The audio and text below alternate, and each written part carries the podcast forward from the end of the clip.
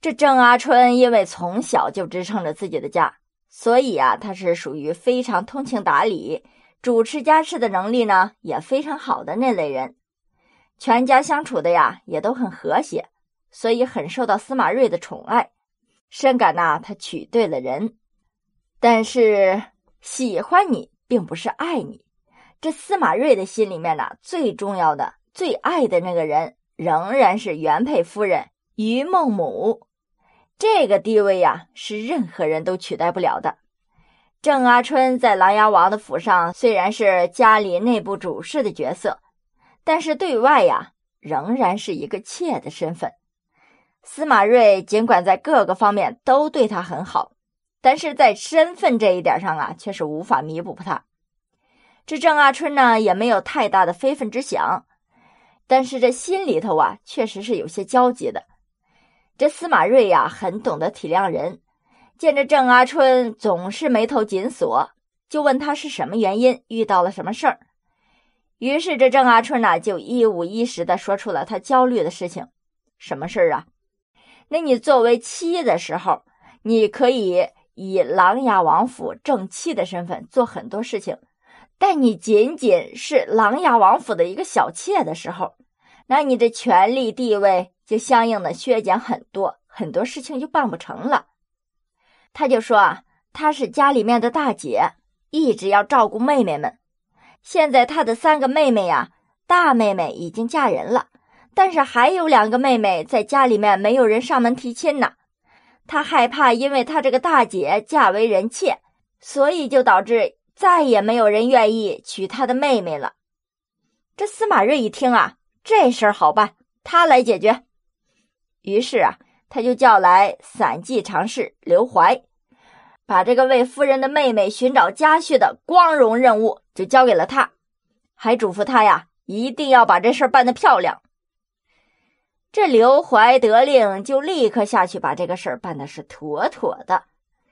郑阿春的两个妹妹呀，是风风光光的就嫁出去了，这郑阿春紧锁的眉头呢，也就舒展开了。在公元三一六年，匈奴部族的刘耀围攻长安，晋闵帝投降，短暂的西晋王朝呢也就随之灭亡了。琅琊王司马睿是司马懿的曾孙，大家还记得刘耀吗？之前我们在讲杨宪荣的时候，那杨宪荣最后的归宿是谁呀？就是刘耀，他建立了前赵。这儿给大家提一下，我们接着说啊。这琅琊王司马睿呀，是司马懿的曾孙，他于公元三一七年在南京即位，建立了东晋。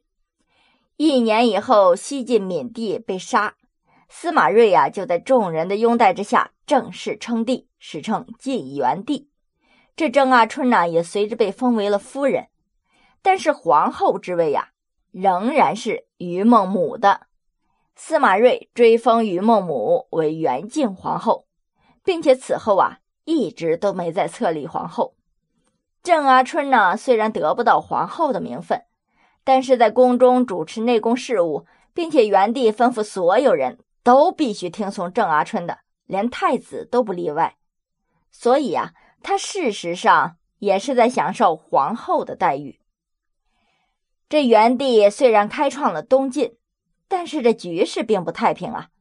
后来又发生了王敦叛乱等事情，最终啊，元帝司马睿在十分忧虑的情况下生病不治，于公元三二三年去世，也就是说当了五年的皇帝。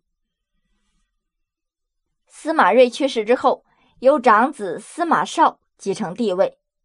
他对郑阿春还是很敬重的，封其为建平国夫人。他的亲生儿子司马昱对他更是孝顺，在司马昱还是会稽王的时候，就尊其为会稽太妃。因为郑阿春于公元三二六年已经去世了，后来司马昱在临终的时候，仍然不忘吩咐自己的儿子要祭祀祖母。受到父亲的教诲呢。